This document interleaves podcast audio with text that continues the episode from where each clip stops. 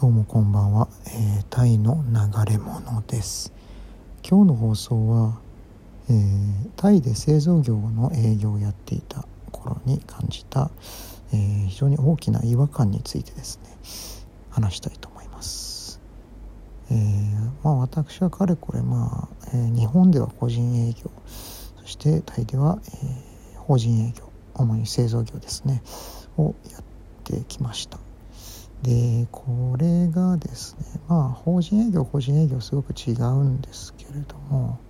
でまあこれまでのエピソードでも、まあ、いくつかその辺の経験を踏まえた話っていうのをしたことはあるんですが今日はまあ法人営業タイで法人営業やっていてですね気づいたこ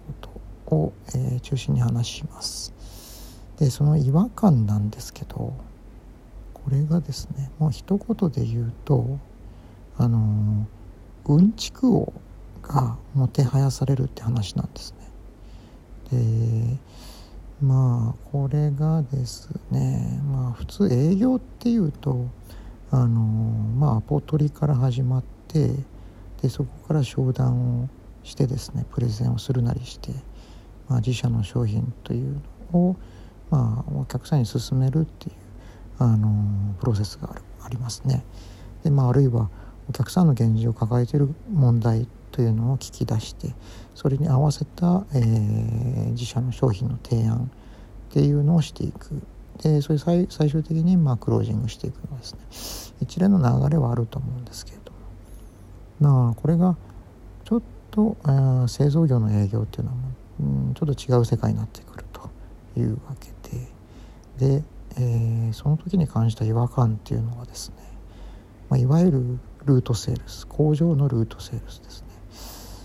うん。まあほんとね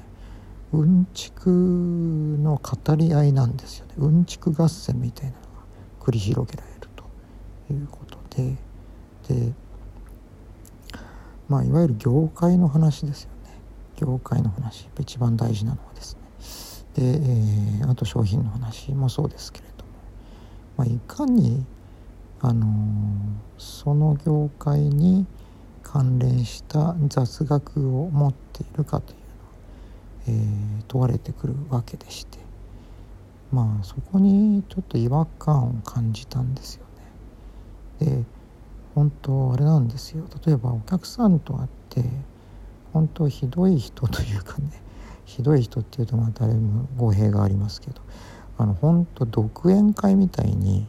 あのまあどっかの経済誌というか、まあ、雑誌からあまあちょっと聞きかじったようなですねそういう浅はかな知識でもってそういうまあ2の2とか3の知識をですねあの8とか9に膨らませてですねあのおひれはおひれをつ背びれをつけてあの脚色して話すような人中にはいましたでねまあそういうまあ大風呂敷じゃないですけれどもまあはったりみたいなですね、うん、口八丁手八丁っていうのがやっぱその製造業の営業にもあるわけですよ。で、えー、あこの人はちょっとものを知ってるじゃないかというようなあふうに見せないといけないわけですよね。うんそこがちょっと、えー、つまらないなと正直思ったところです。でまあねで、まあ、あともう一つはあのそういったうんちく他人のうんちくっていうのを聞かされることがですねうん、結構苦痛な人も多いんじゃないかなと営業とかですね、まあ、それにまつわる関係の仕事していて、うんまあ、確かにうんちくは話してくれるけれども別にそんな話聞きたくないよなって思いながら聞いているようなねそういうこともあるかというふうに思います。でただまあその業界にいますとですねあのそういうことを知らないとうん、ものを知らない営業マンじゃないかというような見られ方もされます。うん、だからねそのよく今あのー、巷ではまあ多分日本だと教養だなんだってサラリーマンも教養をつけなきゃいけないというようなあ、まあ、風潮が一部ではあるかと思うんですけれどだからその教養っていうのも例えばそのまあ昔の西洋のですねあの歴史とか哲学とか、まあ、別に日本の東洋の話でもいいですけどあのそういう文化的な教養っていうのが 別に求められているわけじゃなくて あくまであの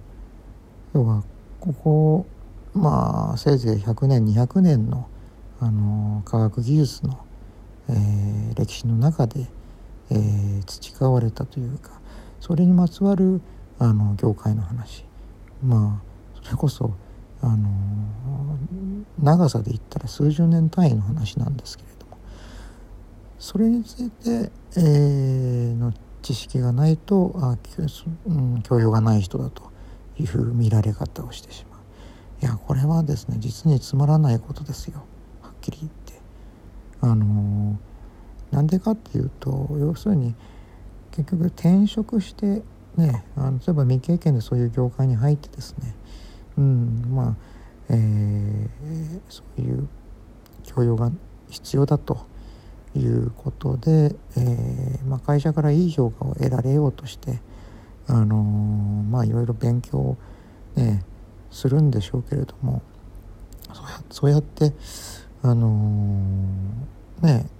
会社っていう非常に狭い組織の中で、え、いい評価を得られようとしたりまあ狭い業界の中で、え、評価を、ね、高めようとして、え、そういうことにの知識を得るために勉強していくっていうそのことに、え、人生の時間が取られてしまうということがあの非常に、え